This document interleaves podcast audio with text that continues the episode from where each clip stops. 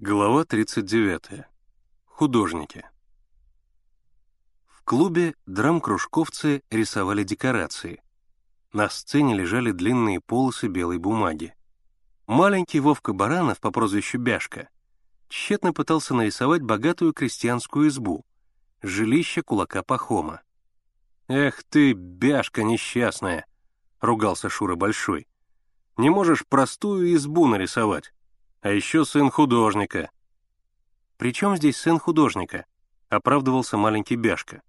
«Наследственность передается только в третьем поколении». Неожиданно для всех Коровин поглядел на эскиз, взял уголь и начал рисовать. На белых листах быстро появились очертания печи, окошек, длинных лавок. «Видал?» — Миша подтолкнул Генку локтем. «Подумаешь!» — Генка презрительно тряхнул волосами. Что с того, что он рисовать умеет? Охота тебе с ним возиться. Если каждый из нас сагитирует хоть одного беспризорника, то и беспризорных не останется», — наставительно изрек Миша. Коровин кончил эскиз и, ни на кого не глядя, сказал, «Кисть не годится». Шура принес ему еще несколько кистей, но Коровин их все забраковал. «Другие нужно», — твердил он. Миша вынул остатки лотерейных денег и протянул их Коровину. «На, сходи купи, какие надо». Однако Коровин не брал денег и молча смотрел на Мишу. «Иди», — сказал Миша. «Чего ты на меня глаза вытаращил?» Коровин нерешительно взял деньги, молча оглядел всех ребят и вышел из клуба. «Фью!» — свистнул Генка. «Ухнули наши денежки!»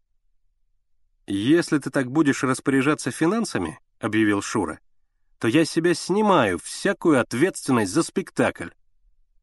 «Нечего прежде времени волноваться», — спокойно ответил Миша. «Подождем».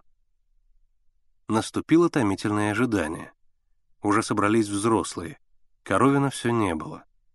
«Неужели обманет?» — думал Миша. Он вспомнил, как Коровин поглядел на него, когда брал деньги. «Нет, он придет. Но Коровина все не было. «Нечего больше ждать», — сказал Шура. «Давай, Бяшка, рисуй». Вовка начал разводить краски, как вдруг дверь клуба открылась, и появился Коровин. Он был не один. Его крепко держала за плечо высокая смуглая девушка с черными коротко остриженными волосами, одетая в синюю юбку и защитного цвета гимнастерку, перехваченную в тонкой талии широким командирским ремнем. И самое интересное, на ней был красный галстук. Одной рукой девушка крепко держала коровина за плечо, в другой у нее была пачка кистей. Вид у девушки был очень решительный. Она подошла к ребятам и, продолжая держать коровина за плечо, строго спросила, «Кто из вас посылал его за кистями?»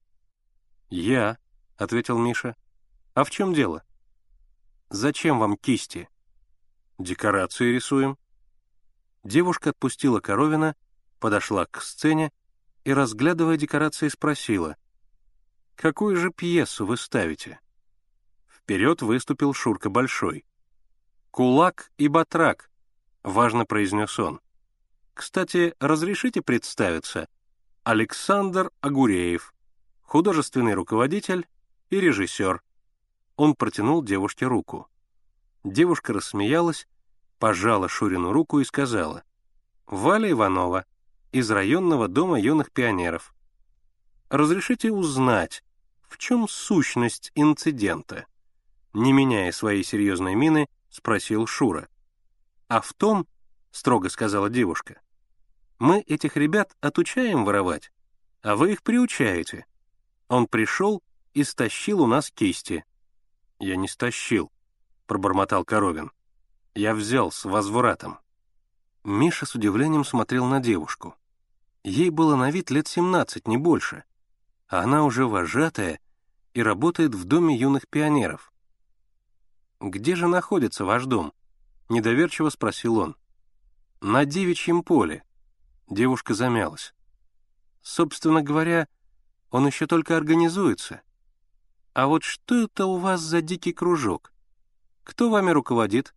При какой организации вы состоите?»